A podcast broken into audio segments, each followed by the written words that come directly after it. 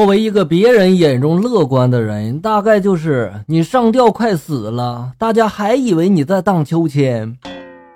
跟我妈说我想买台电脑，她就说了：“你这电脑又没坏，你买新的干嘛呀？”我就说了：“你看我这来回拿的太重了，要是有两台的话，我就一台放在学校里面，一台放在家里面，这样每次回家不就省不少事儿吗？”我妈这时候就说了：“哎呀，别了，干脆我再买个孩子放家里吧，你就在学校里面安心上学吧，不用来回跑了，更省事儿。”这是亲妈吗？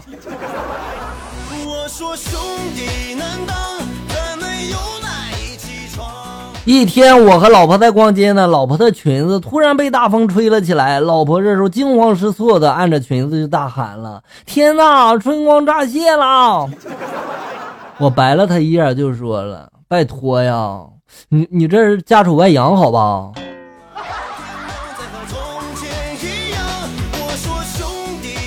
有一天我在家，我刚洗完澡，来了一个送快递的哈，我没来得及穿衣服呢，就围着一个浴巾，签完字之后呢，我就顺便的想要他个电话是吧，方便下次寄快递嘛，对吧？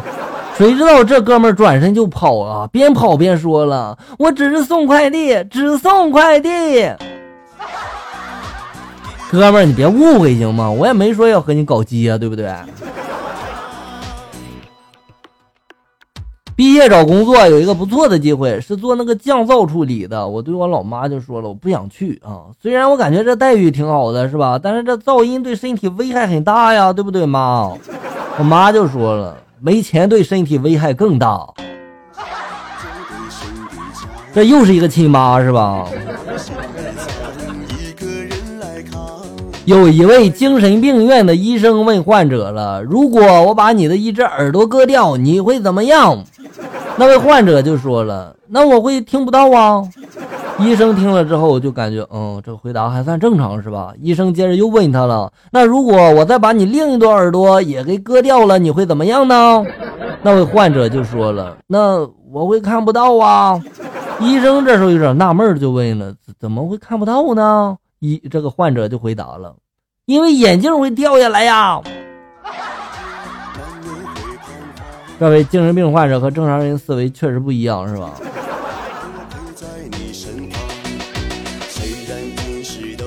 上大学的时候，我们宿舍就老三有对象。有次呢，老三和对象去开房了。第二天一早，老三就给我们打电话：“兄弟们，我现在把女友支出去了，快来宾馆洗澡啊！”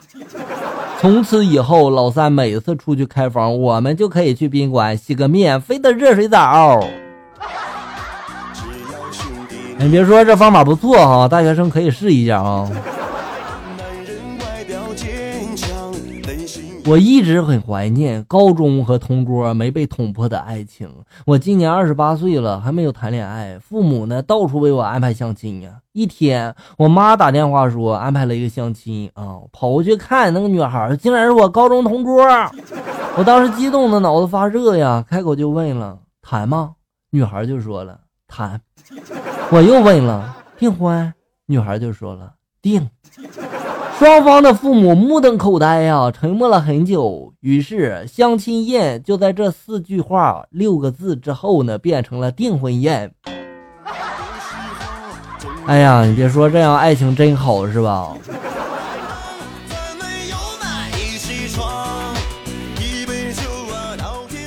一个初犯的盗贼在得手几天之后呢，到这个警察局这个自首归案了哈。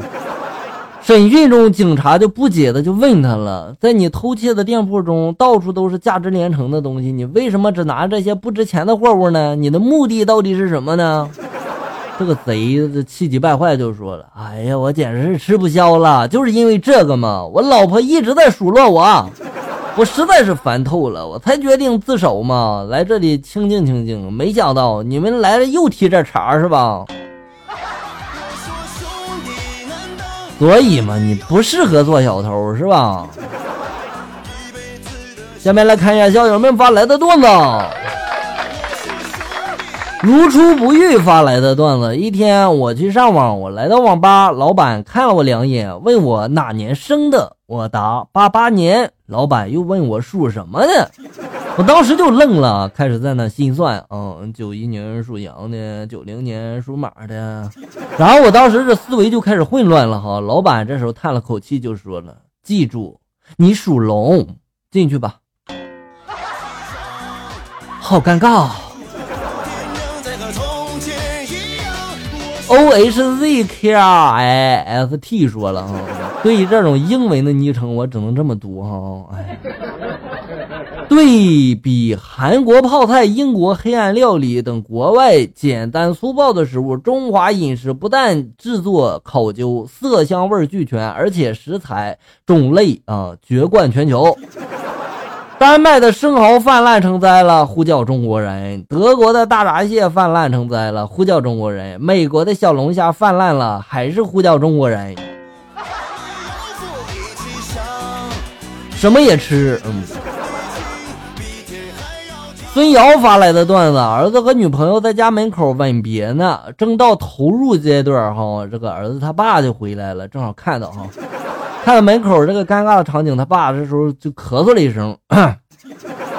儿子一看是老爸，紧张的就说了一句：“呃，爸，嗯，你你也来一口。”他爸脸一红就说了：“呃，不不不了不了，我家里有。”好了，校友们，感谢大家收听，咱们下期节目再见。